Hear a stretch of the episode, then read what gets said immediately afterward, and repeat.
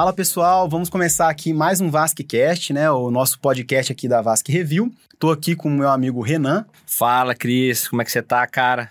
Tudo certo. Boa. Hoje a gente está com um convidado aqui muito especial. A gente está com o professor Antônio Zerati, ele que é assistente lá do Hospital das Clínicas, ele é chefe da, do serviço de vascular, do setor de vascular do ICESP, né? Que é o Hospital de Câncer do Estado de São Paulo. Seja bem-vindo aí, Zerati. Obrigado, Cris. Obrigado, Renan. Ah, bom, começar acho que parabenizando até vocês pela, pela iniciativa, que é fantástica. E é muito bom estar aqui para falar sobre o assunto com amigos, né? Valeu, Obrigado pelo convite. Eu queria, eu queria aproveitar para perguntar, professor, assim, para você contar um pouquinho como é que foi a sua história, como é que foi a sua trajetória desde, de, desde que você entrou na, na, residência, assim, a sua a própria trajetória de vida, o que te levou a chegar onde você está, contar, dividir um pouquinho com a galera a sua experiência até, até agora. É, quando acabei a faculdade, você fica naquela, né, dilema lá para escolher a residência, eu pensei em tudo, né? Conta aí. Porque você fica, começou até que eu tenho um receio da prova, você fala, poxa, eu pensei desde MI, que meu pai era infectologista, né? Conhecia todo mundo lá de MI. Nossa. Passei por ortopedia também, mas acabei na cirurgia porque era o mais natural, assim, né? Graças a Deus.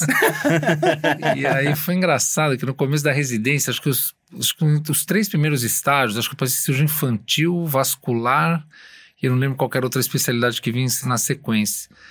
E quando eu passei na, na, vascular, primeira semana de residência, eu falei, meu, eu não sei o que eu vou fazer de especialidade cirúrgica, mas vascular não é, né? Porque você... Sério? Você começou com os pés, Você começa lá, com aquela sua... Eu falei, meu, não dá. Não...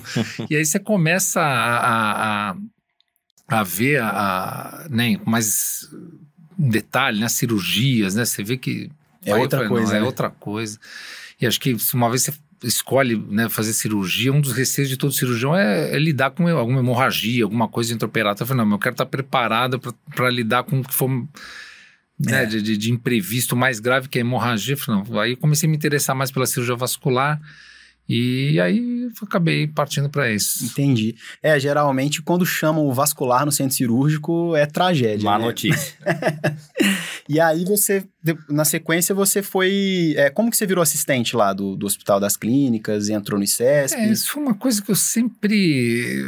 Eu pensei, ah, não sei se eu vou conseguir, mas eu vou tentar, né? Porque mais até do que você está em ambiente acadêmico, assim, acho que, acho que facilita, às vezes, você eh, até tá, se atualizar, mas não é, claro, não é a única forma, mas é, meu pai trabalhou no, no, no hospital, foi, foi, assistente do hospital a vida inteira, conheceu minha mãe no hospital. É, ah, é? Essa, a vida essa, dentro do hospital. Essa relação né, com, a, com o hospital das clínicas, né, com a faculdade, meu irmão também formado lá, minha esposa lá. Então, eu tenho, pensei em. Aí eu continuei frequentando lá depois das, das de terminada a residência, continuei indo nas reuniões, e aí eu, meu, meu vínculo era com a C Camargo, né, que era no, também uhum. um dos maiores hospitais oncológicos aí do, do país, uhum. e quando é, inaugurou o ICESP, né, é, eu trabalhava com o Nelson Voloski, né, que é um professor associado lá da, da disciplina, e eles estavam, né, quando abriu o CES, precisava montar a equipe lá, né, e precisa indicar alguém, e o professor Nelson falou, e aí, né? Falei, ah, não, é? se tiver espaço, estamos juntos. Estamos aí, E o professor Pedro concordou com a indicação, que era o... É, tem que concordar, né? Senão... É, não, é, você pode sugerir, né? É. Quem indica é o... E ele era o único titular na época também, né? Ele, ele concordou e eu comecei no ICESP desde a inauguração praticamente, né? Isso foi quando? Isso foi é, em 2008. Então vai dar 14, 14 anos. 14 anos. Nossa senhora, é tempo. e aí, é, a gente viu que recentemente você lançou um livro, né? Vou até colocar aqui pra gente. É, junto até com o Nelson Voloski, né? Que você acabou de falar, e com o Kenji, né? Kenji. É, conta pra gente, como que você decidiu, assim, poxa, vou, quero fazer um livro sobre cirurgia vascular em oncologia. Como que foi isso? É, esse, esse, essa ideia do livro tinha bastante tempo já, né? Ah, é? É, eu tinha lançado um outro com o Nelson, mas de, de um tema mais geral, né, de cirurgia vascular, é, de atualização, né, de em cirurgia vascular. Mas esse, esse é um tema que eu sempre eu tive em mente em fazer, né? Porque a gente é uma especialidade de suporte até para oncologia, né? Os tumores vasculares mesmo primários são muito raros. E a gente, para prestar esse suporte, você precisa ter um pouco, né? De conhecimento, acho que geral, não, lógico, não vai ter, mas da, da, das especialidades oncológicas, né? Então eu pensei, poxa, acho que é um tema de um, de, de um livro, um, um, tema interessante. E aí, antes da pandemia, eu recebi um contato do pessoal da Springer, né? Que é uma, uma editora aí, é, estrangeira, famosa. E falei, a gente quer saber, interesse, ouvir sua opinião, você tem alguma ideia para algum livro, né? De... Eu falei, pô, legal, um caminho. Você já tava com aquilo só, em mente. Eu nem, imagi eu nem imaginava eu... que a editora entrava em contato é, com você para te pô, aí também. e aí eles, aí eu sugeri o livro e tal. Falei, ah, né, legal, né? Acho que vai, né? Aí ela falou, me manda o sumário do livro, né, em inglês, né? Porque editora é estrangeira. Aham. Aí eu mandei o sumário do livro, né? Falei, não, detalhe, o sumário. Eu falei, pô, tá ficando. Então, daqui a pouco eu mando o livro. Daqui a pouco eu já mando o livro inteiro. E aí eles mandaram para a editora fora, né? Eles, e eles pesquisaram, né? Para ver se é um tema que, que realmente você não tem, né? Já não é um tema muito batido, nada. Eu falei, não, a gente pesquisou, realmente não tem nada, a gente tem interesse em fazer, né? Que eu, vamos, vamos... E aí a gente falou, pô, é um tema legal os capítulos, né? Já, já, já tinha feito o sumário do livro, né? Com, uhum. E o livro, só que o livro em língua inglesa, né? Então foi, pô, é, isso aí, às vezes é você convidar, desafio. às vezes você, né? para quem vai escrever, falou, você tem que entregar o capítulo em inglês, achei que fosse ter alguma dificuldade aí. Mas não, quem a gente convidou, aceitou, convidei, chamei o Nelson, né, que é o do, que além de, de professor associado da faculdade, ele é vice-presidente do Einstein, uhum. e o Kenji, que está no AC Camargo também, ele fez a formação também no HC, foi preceptor, ele era o preceptor da vascular quando eu era R1. Ah, Olha. E apesar disso, tem boas lembranças dele. não, Difícil, né? não torturou muito. e aí, isso aí a gente foi convidando pessoas, pessoas assim, de, de, de diversas é, áreas, de diversos hospitais, né, diversos centros, né? Uhum. E eles aceitaram e fizeram. Centros legal, né? brasileiros né? ou, ou, chegou a convidados internacionais? De, mas centros brasileiros a gente tinha mais contato, é, né? Com o pessoal é. e, e e aí você vai elencando os capítulos, os temas e você escolhe ali as pessoas. Como é que, como é, que é montar que, um livro é. assim, tipo? É, assim, eu pensei em fazer. É, eu, você vê que o, o, o, título do livro é bem amplo, é em oncologia. Então, isso incluiu oncologia clínica, uhum. e aí tá dentro também oncohematologia e oncologia cirúrgica. Aí eu falei, bom, tudo bem, oncologia clínica, oncologia cirúrgica, tá, mas e a oncologia e a oncohematologia, né? Fica um capítulo um, outro outro. E oncologia cirúrgica, nossa, abriu um leque absurdo. É. Então aí eu fui pelo cor, né? Cabeça, pescoço, tórax, né? e aí coloquei é? todas as especialidades cirúrgicas, oncocirúrgicas, né? Que é tórax, cabeça, pescoço, gastro, uro, ortopedia, é, que, que inclui a parte periférica de coluna também. É, e aí eu fui colocando até anestesia também, porque a anestesia de um paciente oncológico Não, também é. tem, tem, envolve é, aspectos muito particulares, né? E aí você, eu defini os capítulos, a parte de propriamente vascular, que também é super extensa, né? Tromboembolismo venoso, reconstrução de tumores, Nossa. linfedema. Dá para fazer um é, tratado, né? Só de vascular já dá uma coisa à parte. E aí, com os capítulos, a gente falou, bom, precisa chamar, precisa ser um grupo, grupos que têm muita experiência em oncologia, né? Num, Sim, claro. De, de preferência vinculados a um, um, grande centro oncológico, né? E, e aí a gente começou a pensar em nomes, e também dá uma balanceada, porque se for pensar, o ICESP comporta tudo isso, mas não queria fazer uma coisa de uma instituição Sim, única. Né? Claro. Né? Então aí a gente chamou e foi convidando o pessoal e Entendi. ficou um negócio legal. Pô, isso é, e, e aí, isso é uma coisa legal, né? Porque esse livro não só fala sobre isso, mas ele também abre, abre portas para toda uma reflexão. Porque quando a gente está na cirurgia geral, por exemplo, ou quando a gente é interno, ou estudante de medicina, a gente não tem muita. A gente não faz muita associação da vascular com oncologia, né? Geralmente, é. inclusive, durante o R1, antes de você escolher a especialidade, por exemplo, eu, eu gostava, cara, de, de, de especialidades com com é, cirurgia oncológica. Pô, aparelho digestivo, tórax. Você via que essa, essa, essa associação, para quem gostava de, desse tipo de paciente, né? Quando ia pensar em vascular, geralmente falava, vixe, aqui realmente eu não vou, não vou atuar, não vou trabalhar. E, meu, se você pelo que, pelo que a gente está vendo aqui, se você quiser, você, você cansa de, de, estudar isso, né? É, Tem toda uma história por trás. Eu tenho anteontem, né? Dois dias atrás eu fiz um participei de um webinar com o Fábio Ferreira, né? Que é uhum. da, da cirurgia oncológica no, do, ICESP, do HC do ICESP, o Fredinho tal, de, de planejamento de cirurgia oncológica é, de alta complexidade. Então, é, esse webinar envolveu tinha a radiologista, para falar dos exames de imagem, a, a, responsável pela radioterapia, os cirurgiões oncológicos, né, de, de, tinha eu pela vascular e o Fábio Busnardo pela cirurgia plástica. Então, é realmente é um espaço. A Legal. oncologia ela é multidisciplinar, né? Então. É. Inclusive, aproveitando isso daí, pensando nesses casos mais complexos, nesses casos mais complexos, complexos que você falou, é, a, quando tem um acometimento ali tumoral mais extenso, e aí a gente tem lá um acometimento venoso e arterial. Vamos colocar como exemplo ali a femoral, artéria e veia femoral. Quando que você, assim, a artéria você vai acabar tendo que reconstruir ali e a veia, como que você reconstrói ela sempre? Você liga? Tem algum critério? Como que é? É, é, é bem isso que você falou, né? A parte arterial você sempre vai reconstruir, né? É. Raramente você vai ter alguma situação. Eu digo raramente porque pode ser que tenha alguma que. Né, Sim, é, sempre pode ter Mas, algum caso que tem que ligar. Né? É, se for alguma coisa de repente, sei lá, um rezar. órgão, né? De, de, você vai ressecar o órgão, lógico, você já vai ligar porque você vai. vai uhum. né, um tumor renal lá que eh, a gente ressecou, tirou.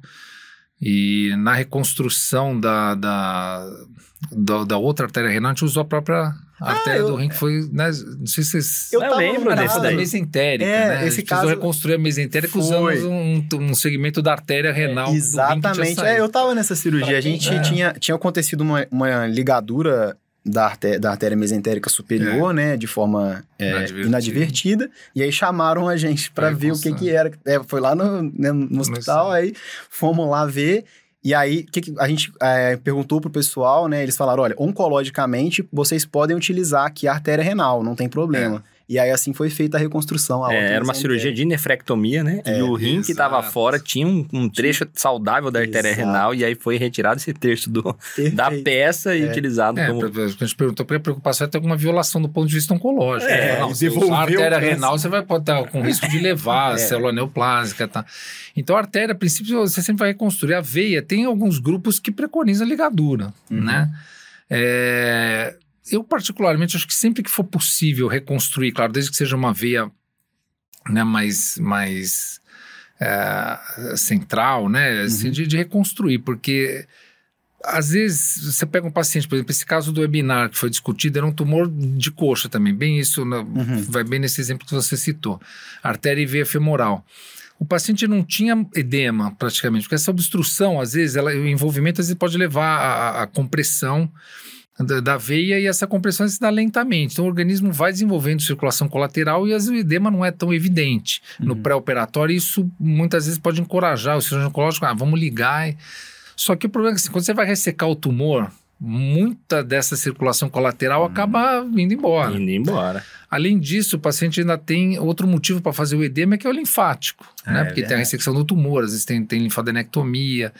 Então, às vezes é, vai uma radioterapia depois exato, também. é. Ou depois, ou às vezes nesse caso, eu fiz até antes, né? O adjuvante. Aí, então você, já você sabe acaba que tá se juntando é, fatores de risco para um edema que o paciente possa vir a ter no pós-operatório. Então você reconstruir é, a veia é, sempre que, que for possível eu, eu, é uma conduta que eu tenho adotado, né? Entendi. E esse sempre que possível, assim, primeiro a veia ela tem que estar tá pérvia, né? Porque às vezes o tumor com a compressão provoca uma trombose aí proximal distal, você vê até ocluída, não, você não vai nem ter como reconstruir. A outra, assim, o paciente está estável, né? Você não vai prolongar muito tempo cirúrgico, claro. não vai aumentar muito o risco cirúrgico.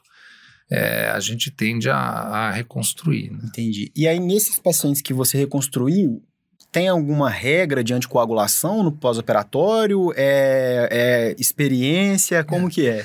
Eles não tem muita definição porque, disso em termos de, é, de literatura. Não tem como é, ter um difícil, número de é. estudo que fez. É, porque não. Então, o que, que eu, eu, particularmente costumo fazer? É, eu, eu, se o paciente. Isso para sempre que você pensa em anticoagulação. Né, terapêutica, mas também profilática, né? Sempre pesar risco-benefício em relação a sangramento, o risco de sangramento. Ainda mais o paciente oncológico, né? Exato, né? é. Às vezes, a quimioterapia, ele, sei lá, teve a, um, afetou muito a medula, ele tem plaqueta muito baixa, ou a, função renal muito ruim, paciente muito idoso, o risco cirúrgico começa, o risco hemorrágico começa a ficar muito alto, você tende a ser mais conservador. Agora, é, se o risco hemorrágico for baixo, eu gosto de deixar esse paciente anticoagulado na reconstrução venosa, né? Sim, sim. É, anticoagulado no pós-operatório. A gente tem um dado aí que essas obstruções de, de enxerto venoso, geralmente elas acontecem mais no primeiro ano, Então, eu, no mínimo um ano aí, eu gosto de deixar anticoagulado pleno e sempre avaliando essa questão do risco hemorrágico, porque essa, essa avaliação também tem que ser dinâmica, né? É. Porque às vezes o paciente, a deterioração da função renal, por exemplo, às vezes acontece com, com o andar do tratamento. Não é independente, ah, você no, no, na época do perioperatório o risco é um, mas você vai reavaliando esse risco periodicamente. Se o risco hemorrágico for baixo, eu gosto de deixar pelo menos um ano ele anticoagulado e Interessante. E, e, não só nessa parte, né, é, Cris, sobre a, a, relação da cirurgia vascular com a, a em relação ao acometimento direto dos vasos. Mas um, uma coisa interessante que, que eu estava dando uma olhada aqui, que o, que o professor mostrou pra gente, muitos fatores de risco para doenças arteriais, principalmente, e aneurismas são os mesmos fatores de risco para várias neoplasias, como neoplasia de pâncreas, colo, coloretal, né? E você tem visto muito isso, um paciente que interna para algum problema, por exemplo, oncológico, e acaba desenvolvendo ou descompensando uma parte vascular? Tem, tem. Isso, isso é, um, é, uma, é uma das relações que, que essas duas áreas têm, né? É essa, essa sobreposição de fatores de risco. Né? Porque muitos cânceres, os fatores de risco são idade, é, tabagismo, né? obesidade, né? Quase paciente nosso não tem, né? Tabagismo é, então, e, e, idade avançada. Idade avançada. Então você acaba tendo é, uma das formas de relação dessas duas áreas são fatores de risco comuns. Então, às vezes você pega um paciente que tem que está em tratamento oncológico, tem uma obstrução arterial, é, uhum. né, ou aguda, ou crônica, que, que também às vezes pode influenciar, né, você pega um paciente, sei lá, com uma claudicação muito limitante, principalmente assim, né, em, ambiente de hospital público, né, que os pacientes, às vezes, depressão, vai fazer uma quimioterapia, por exemplo, às vezes vai uma vez cada 15 dias, uma vez cada 3 semanas, tem que andar pra caramba, ele não consegue andar 30 metros sem parar, você fala, pô, isso afeta, né? O, tem status, performance pra, pra químio, né? Então tinha tem. Um, tinha até um, um projeto que a gente ficava aferindo o ITB dos pacientes, que na Isso. época lá do ICESP, né? É, então, porque era, era um projeto de pesquisa da oncologia. Ah. Né? Mas você vê que que uma das, da, da, das, das, preocupações, das, das preocupações né, do, do, protocolo de pesquisa é em relação ao ITB, justamente porque tem esse, essa sobreposição de fatores de risco. Né? Então, você pega paciente com aneurisma, que tem um tumor é, abdominal, pélvico, né, e você às vezes tem que ver com, tratar um, tratar outro primeiro, trata conjunto quando der. Então é, existe mesmo essa, essa sobreposição. Paciente que tomou de cabeça e pescoço, que operou, irradiou e faz uma estenose de carótida, ou pela por esses fatores de risco em comum, ou às vezes a radioterapia também é um fator de, de aceleração aí da, da, da do processo aterosclerótico. Então, tem, tem uma, uma sobreposição aí de fatores de risco grande mesmo. Entendi. E você acabou comentando aí, né, paciente com aneurisma, é, Nesses casos, assim, eu sei que acaba que vai ser bem individualizado ali, né, a decisão. Aí acaba, deve acabar tendo que reunir junto com as outras equipes, porque imaginando um caso de um paciente com aneurisma de aorta, vamos supor, 6 centímetros ou algum, qualquer diâmetro aí cirúrgico, né, e ele vai lá operar um neo de cólon, por exemplo é difícil, né? Tem, não tem uma fórmula de bolo assim, né? ah, opera primeiro o aneurisma e depois o colo. Mas isso não é uma coisa tão infrequente. Do, é, é, vários amigos meus do, da, da residência, que são cirurgiões assim no geral, é, grande parte das dúvidas que eles me mandam, assim, de curiosidade, é justamente isso. Ó, tava preparando meu paciente aqui para operar, tal, tal, tal, pum, apareceu isso aqui, ó, neurisma de, é, de é, infrarrenal. estadiar, vão pedir tom, E aí, o né? que, que eu faço, né? Neurisma de ilíaca, que vou operar, vou operar próstata e neurisma de ilíaca aqui de 3,5, né? Fala, putz, e agora? É, porque essa, como o aneurisma, é, vamos falar de aorta, né, que, uhum. é, que é, o, é, o, mais comum, ele é uma, é uma doença silenciosa. O diagnóstico acaba faz, surgindo realmente quando você vai investigar alguma outra coisa e, e, e aparece no, no, no, exame. E o, o, paciente com câncer, no estadiamento, faz um exame de imagem é, mais amplo, aí você flagra muitas vezes esses aneurismas, né? Então, você pega, por exemplo, que, que é uma, uma, uma, discussão minha lá também, né? Porque às vezes fica, não, o ICESP, o hospital oncológico, só trata a parte oncológica. É, paciente que não, a doença não é oncológica, você tem que. Meu, mas eu não posso encaminhar um paciente para o HC oncológico, assim, né? O pessoal chega lá, vai pegar, não, não sabe do prognóstico do câncer, porque isso é uma, uma outra é. coisa. Você vai pesar, né, na, na hora de decidir. Às vezes, teoricamente, o aneurisma está num diâmetro cirúrgico, mas um paciente já com uma doença metastática, uma doença avançada, que o prognóstico às vezes não é tão. É lógico que você não vai sair indicando, indicando cirurgia. Então, você precisa saber algumas alguns detalhes da doença, do tratamento, do planejamento do tratamento oncológico, você decidir se vai operar ou não, né? Não é só a parte vascular, né? Às vezes fala, não, pelo diâmetro tem indicação, mas... Entendi. Às vezes vai operar um tumor, o que, que é prioridade? Né? Às vezes é um tumor, um aneurisma grande, sinal de ruptura, sinal de vezes, ruptura, ali, né? Então, de, de, isso eu já peguei também, né? É, é, em exame de estadiamento, uma tomografia, para você cair no ambulatório. Ah, a paciente, quando você vai olhar a tomo, eu falei, não, mas você tem, tem sinal de ruptura. Pior que era uma tomo sem contraste. Você viu, eu suspeitei da ruptura porque o psoas estava meio. Devia estar tá rotado. Né? Eu falei, não, mas o senhor tá com dor. Não, faz uns 15 dias que eu tô com uma dor aqui. Eu falei, meu Deus. É, mas acho, que, acho que é gases. Assim, ele né? tosse ali. E acho que era uma primeira consulta, ele tinha passado na tomografia, Nossa. pediu esses exames e ele já caiu comigo. Eu falei, pô, aí você não tem detalhe muito do planejamento, porque eu falei, meu, é, ah, vai sala. pro pronto-socorro, aí isso aí é, né? Nossa. Então você acaba fazendo o diagnóstico e você tem que encaixar encaixar o tratamento da, da, doença vascular no, no contexto da doença oncológica e do tratamento da, da, cirurgia oncológica, né? Porque só às vezes uma cirurgia oncológica muito grande, num, num paciente que tem um aneurisma muito grande, você fica com medo de, de aumentar o risco de rotura é. do aneurisma no pós-operatório de uma cirurgia de grande porte. Agora, por outro lado, se você for operar aneurisma primeiro, se você for atrasar o tratamento da cirurgia oncológica, pode mudar o prognóstico ou não. Então, isso tudo tem que é fazer a cirurgia conjunta também, pô, é difícil. Duas às cirurgias de fazer, grande porte, é, é complicado. Duas cirurgias. Né? E às vezes vai fazer por vídeo, por exemplo, a, a, cirurgia abdominal, aí começa... É, então, vai fazer por vídeo. O aneurisma, você fala, não, então vai fazer por endovascular. Mas aí você tem que ver também... É, o risco de contaminação, né? Se uma cirurgia contaminada, se for fazer aberta também, conjunta. É. é tem, tem, diversos aspectos que você tem que considerar. Então, a cirurgia vascular na oncologia, ela tem umas particularidades. tem umas particularidades. Nossa senhora, é, eu acho que melhor é correr, né? Eu, hein? Imagina, meu, passar um trocado na um aneurisma de Nossa, 7 pulsando. Acabou. Deus, Não tem jeito. Outra, outra interface aí que a gente viu é, da vascular com a oncologia, né, mudando um pouco agora o foco, é a questão do, de pacientes, por exemplo, com neoplasia de mama, que acabam fazendo a própria mastectomia esvaziamento axilar, radioterapia, podem acabar evoluindo com linfedema ali do membro superior.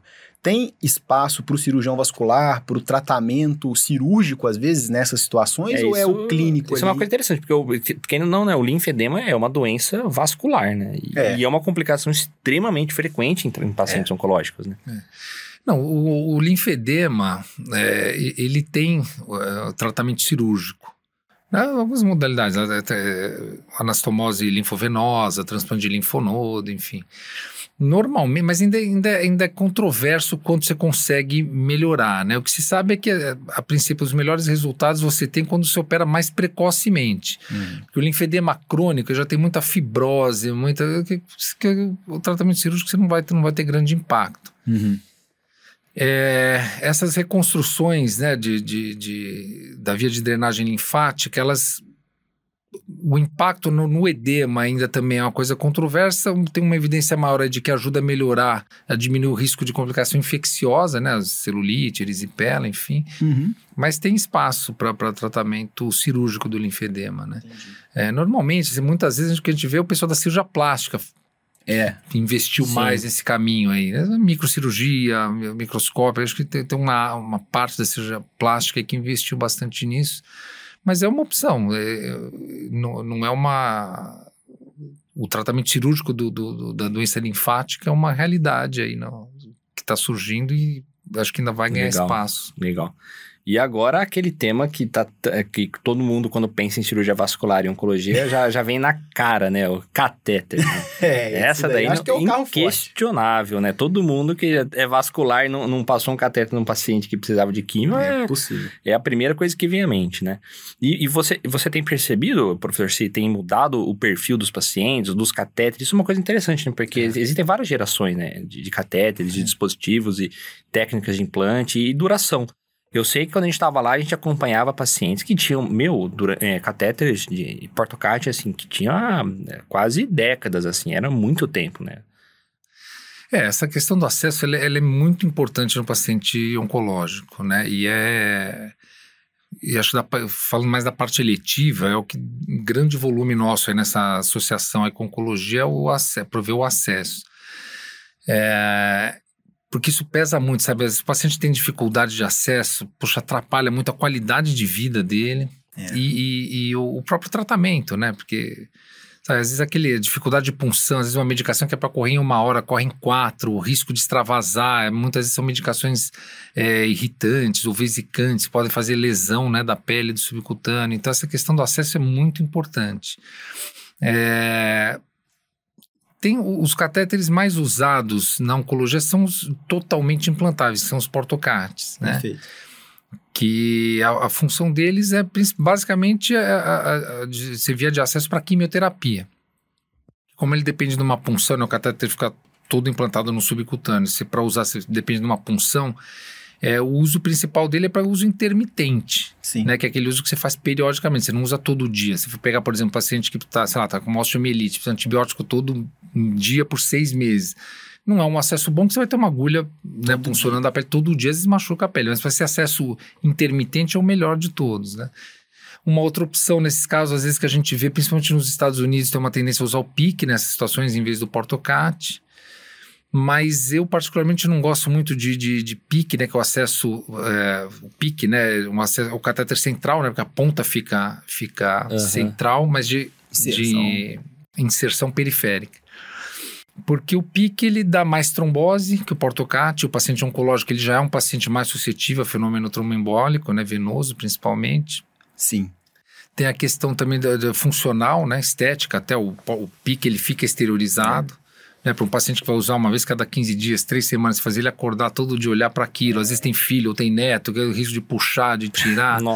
É, é, o curativo que você tem que trocar, a heparinização que é semanal, né? Então, eu, eu às vezes nos Estados Unidos eu acho que foi uma coisa que, que, que andou um pouco porque, por questão de custo, né? Ele tem, ah, tá. Teoricamente ele tem menos custo, porque você é, não precisa estar no centro cirúrgico para implantar, a equipe de enfermagem implanta. Só que a gente, curiosamente, a gente fez um estudo recentemente no ICESP, hum. porque não é só questão do catéter em si, do procedimento. O catéter, o pique, às vezes é até mais caro que o portocate. Mas o portocate você leva para o centro cirúrgico, tem uma equipe cirúrgica, tem um anestesista, a sala cirúrgica e tal. Mas a gente fez essa análise de custo num período de seis meses, hum. não do implante. Do né? Cuidados com é, catéter, segmento, heparinização. Você vai passar, o paciente passa pique, o paciente portocate. Em seis meses, o portocátio teve um custo menor para a instituição do que o PIC. Por menos, menos internação, menos complicação. Exato. A gente agora não está mais heparinizando mensalmente, a gente saliniza a cada três meses. Saliniza a cada saliniza, três é, meses. A gente ainda vai fazer um levantamento para ver se não teve impacto isso em termos de mais obstrução ou uhum. infecção, mas pelo, por esse, essa avaliação é, inicial. inicial que a gente fez, é, não teve, não teve prejuízo nenhum em, em, em espaçar essa, essa essa salinização, mas num período de seis meses o paciente geralmente está usando ainda para quimioterapia, né? Então ele não precisa vir ao hospital para salinizar, porque isso já é feito quando né, você, você acaba a quimioterapia. Então o custo, na verdade, em seis meses foi maior para o PIC do que para o Portocate. Ah, entendi, o custo global o ali. O custo né? global. A gente Pô, também está revendo o protocolo de, de profilaxia de tromboembolismo venoso. Uma das orientações que a gente dá é quando for possível, ambas forem possíveis, ambas as, as opções, a gente priorizar o portocate porque o risco de trombose é menor. Né? O, o, padrão do portocate é, seria uma heparinização mensal a cada 30 dias? Muitos ou, serviços mais... é, ainda fazem, acho que é, o, o clássico é heparinização mensal. Entendi. A gente no, no, no ICESP, aí muitos serviços passaram a fazer salinização. Porque é um catéter, assim, é um sistema fechado. Não tem para você imaginar que vai ter um refluxo se é um sistema não tem, né? Para entrar o soro, vai sair o soro para algum lugar. Então, já a gente tem muitos serviços já partindo para salinização. Entendi. Aí, até por causa da pandemia, a gente foi meio forçado aí a diminuir a, a, a circulação. Pelo né, de, pressão. Né, deixar a circulação é. em ambiente hospitalar, é. só para paciente que realmente precisa estar tá frequentando esse ambiente por causa do, né, no meio é mais da pandemia. um imunossuprimido, quimioterapia, oncolo, é, neoplasia. É, então, é um paciente de um, de um, um, grupo de risco muito grande, né, para Covid, para complicação de Covid. Então, a gente passou essa, essa, essa, essa salinização e agora a gente começou a coletar os dados, mas o que a gente viu é, não, não teve um aumento de casos nem de trombose, nem de infecção, porque às vezes o, o, teoricamente talvez o risco de infecção até diminua, porque você vai estar manipulando menos o catéter, né? Em vez de você manipular 12 vezes no outro, você vai estar manipulando 4. É. Então, não teve impacto assim, em termos de aumento de complicação, a gente está mantendo esse, mesmo agora né, com espera esse fim da, da, da pandemia, de, de manter essa, esse, esse espaçamento da salinização. Entendi, muito legal.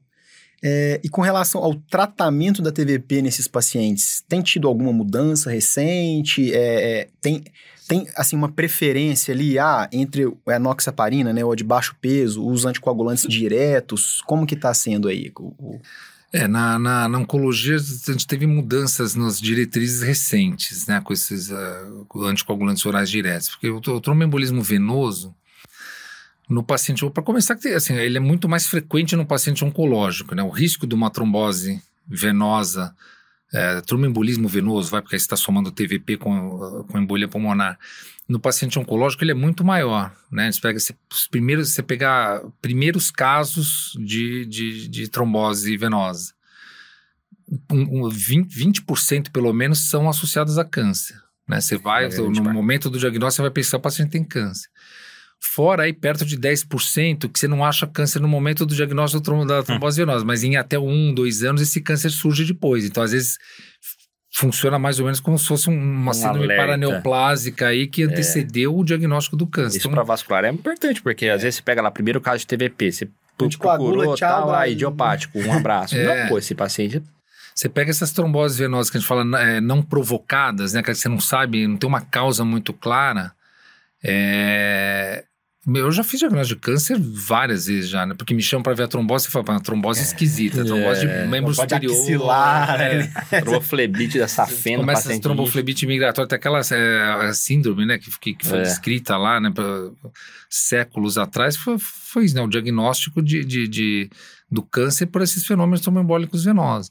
Então, eu já peguei a trombose de cava, do nada. É, falei, meu, meu, você vai pesquisar, se você acha um câncer, trombose de veia de, veia de braço.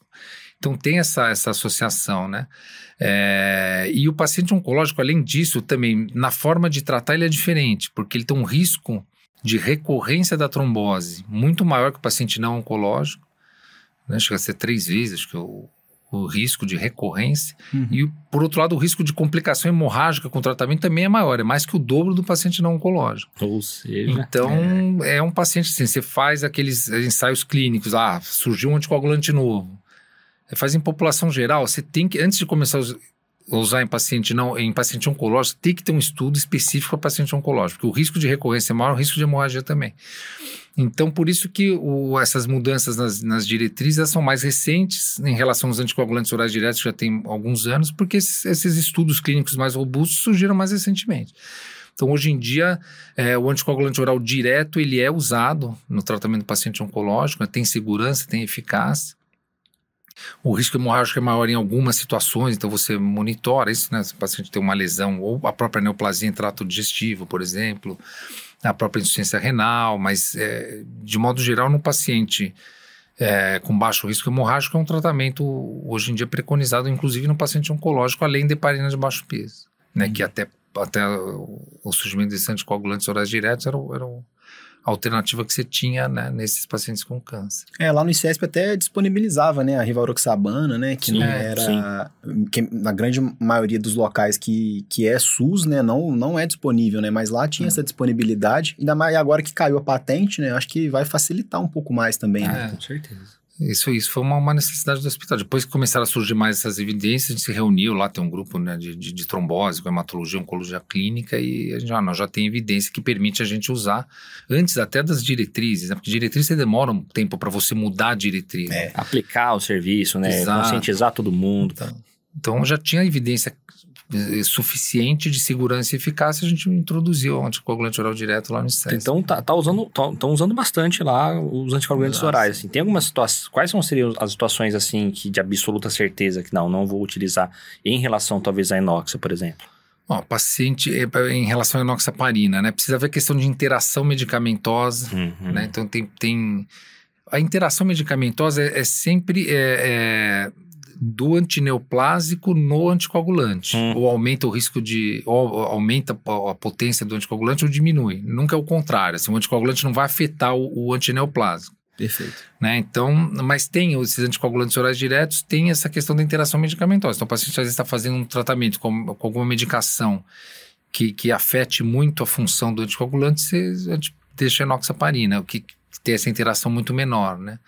É, a função renal é parecida, porque a enoxaparina também, né, a função renal deteriorada, se uma insuficiência renal mais, mais grave, aí ela afeta também a, a, a questão do uso da enoxaparina e do anticoagulante oral direto. Mas, basicamente, assim, pacientes que têm lesão do trato digestivo, né? Vou apresentar, tá tratando um câncer de esôfago, um câncer de estômago, é porque por se tratar de um anticoagulante oral direto, por via oral, além do efeito sistêmico, tem o efeito local do anticoagulante, né? Hum. Via oral num tumor de trato digestivo. Então, isso às vezes pode aumentar um pouco o risco de. Uhum. Não chega a ser uma contraindicação absoluta, mas você tem que ficar, né? De, de olho. E se você tem a opção da enoxaparina, no caso desse, às vezes mas é claro assim, do tumor não operado, porque não é o CID que, que, que, que aumenta o risco, é a lesão. Então é. o paciente, não, o paciente tem um tumor de estômago, mas já operou esse tumor. Tá, aí... Não é porque ele teve um tumor de estômago, entendeu? Não vai sangrar ele não pode ter lesão. É verdade, do que, do que, deve ter gente que olha cegamente, né? O, o, é, o protocolo. Vai, não, tem câncer de estômago, não, não, mas se ele operou, já não tem mais a lesão no trato digestivo, né? É verdade. Sim, claro. Teve uma. Eu vou voltar um pouquinho no assunto do catéter, que eu me recordei disso aqui agora, que eu acho que é um, um um tema assim que é frequente debate, principalmente ali entre os clínicos, né, oncoclínicos ou a pré-infecto, o clínico que estiver cuidando ali até do paciente e o vascular. É, qualquer infecção de catéter, qualquer bicho que crescer lá, a gente vai retirar, porque às vezes ah, cresceu um Staphylococcus epidermidis, o paciente está bem, aí quer que você tire um catéter de longa permanência. Como que, como que é o protocolo lá que vocês seguem no, no hospital do, do ICESP? Bom, primeiro a gente tem que tentar é, avaliar se esse, se esse processo infeccioso ele é realmente devido ao catéter. Né? Então você tem que ver a cultura, você colhe a cultura periférica, né? em via de braço, colhe a cultura do catéter. Se for uma infecção, uma evidência de que a infecção é do catéter, assim, se a infecção for do catéter, teoricamente você tem uma carga né, de, de, de, de bactéria maior no sangue que você colhe pelo catéter do que você colhe periférico. Então você põe na cultura, a cultura, né, a bactéria começa a crescer é, antes do que a cultura do catéter colhido periférico. Perfeito. Isso é uma evidência. É, e assim, mesmo que seja, vai, do catéter, não é toda a infecção que você tira. Se, se o paciente estiver estável, do ponto de vista hemodinâmico, ele não está com, não, está inséptico, tá, se estiver estável, é, você mantém, e uma vez que sai o resultado da cultura, você só indica a retirada se essa cultura for crescer fungo ou estafilo aureus. Né? Se não, não crescer nenhuma dessas duas e o paciente é estável hemodinamicamente, você pode tratar mesmo que você considere infecção originária do catéter. Então, você pode fazer lock terapia, né? que é você injeta antibiótico no catéter e deixa lá fechado, e além disso faz antibiótico sistêmico, né? E, e tá, trata e tenta salvar o catéter. Entendi. É, uma outra situação que você acaba indicando a retirada também, se você fez isso, tentou tratar, o paciente ficou bem, aí depois ele infecta de novo e você quer, cresce a cultura, é a mesma bactéria. Entendeu? Tá. Porque aí você mostra que o, a tentativa de certo. tratamento não, deu certo, você acaba removendo. É, então são essas situações que você retira, né? Se, se crescer estafilo aureus, crescer fungo, porque o tratamento você não, não, consegue, às vezes o paciente tem um risco maior. Uhum. Se cresce a segunda vez a mesma bactéria do, de uma hemocultura positiva anterior, ou se o paciente está instável hemodinamicamente, você não fica esperando, você não sabe se é o catéter é. ou não, mas está instável, você por segurança você tira. Né? Entendi. E, porque a, a, ideia é sempre tentar preservar mais esses acessos. E outra também, outra situação, né, que é em relação à trombose também, né? Fala, pô, o paciente passou um catéter via jugular, a hum. ponta está lá no, no central, mas ele fez uma trombose, sei lá, ou que seja de cavo, inominado, ou de jugular, pô, se tira o catéter, muitas vezes o oncologista pede, ó, para tirar o catéter, o paciente fez trombose. Mas se o catéter, assim, você remover o catéter, não vai ajudar em nada no tratamento da trombose. Não. Ele vai continuar precisando tomar anticoagulante, vai precisar continuando, continuar usando o acesso. Então não tem vantagem você tirar esse catéter para passar em outro lugar, porque você vai estar tá aumentando o risco de uma trombose num outro, num outro lugar né? e tá perdendo perdendo acesso, Exato. né? E vai, onde você vai conseguir passar de novo ali, é, né, se você precisar. Esse caso aí, vamos supor, de cava, aí você já perdeu a outra jugular, a outra subcapa. É, então, você tem que passar em, em via de perna, que, que, tem um risco de trombose maior do que em cima. Então, se o catéter está funcionando, porque às vezes essa trombose envolve a ponta do catéter, se esse catéter ficou muito alto. Eu gosto de deixar a ponta na, na, na junção cavo-atrial ou dentro do átrio, porque aí não vai ter esse problema. Se o catéter está funcionando e o paciente ainda precisa do catéter, lógico, você mantém anticoagula e libera o uso. Né? Então a gente não tira. A trombose venosa não é uma indicação necessária aí para remoção do catéter. É, acho que ele, o catéter mal posicionado aí já começa a influenciar mais, assim, aumenta, coloca, Exato. sei lá, na subclave quase denominada, é. aí começa a aumentar, acho que uma, bastante o risco, o risco de é. trombose da ponta ali, né? Exato, porque é a medicação muito vesicante, irritante, leso endotélio, né? Já peguei casos de, de, de, de pacientes que tiveram implante por veia femoral, acho que não passou, não tinha muita experiência, deixou o catéter assim, o mesmo comprimento de quando passa em si. Que a gente fica, não, deixa 15 centímetros. Então a ponta do catéter ficou na veia ilíaca. Nossa. E teve trombose veia ilíaca. É. O quimioterápico caindo direto lá na veia ilíaca. Então, independente de onde você passa, a ponta é sempre central. Entendi. É, então, professor, é, queria agradecer é, imensamente a sua presença aqui com a gente, né? Um, é, um grande... Foi um bate-papo bem, bem legal, deu para aprender bastante coisa e um mundo, deu para perceber que um mundo completamente é. à parte, né? E a gente teve um pouco da, da experiência desse mundo, né? É, Foi bem legal. E eu acho que vai ser muito produtivo para todo mundo que está ouvindo aí, já que o senhor é um grande nome aí da cirurgia vascular de, como uma, de uma forma geral, mas principalmente na, na cirurgia vascular e sua interface com a, com a uhum. oncologia aí. E muito obrigado aí por, pela sua presença aqui com a gente. Eu que agradeço o convite, esse bate-papo super agradável. Se foi cerveja em vez de álcool, a gente até amanhã. só cervejinha. é Parabéns para vocês aí pela iniciativa. Legal. Super agradável o bate-papo. Agradeço o convite. Valeu, professor. Valeu, e para quem está ouvindo também é interessante, se quiser dar uma pesquisada, o livro chama Vascular Surgery on Oncology. In Oncology, isso aí. É, isso aí, galera. Isso aí. Um abraço e segue o jogo. Obrigado, Até a próxima. Um abraço.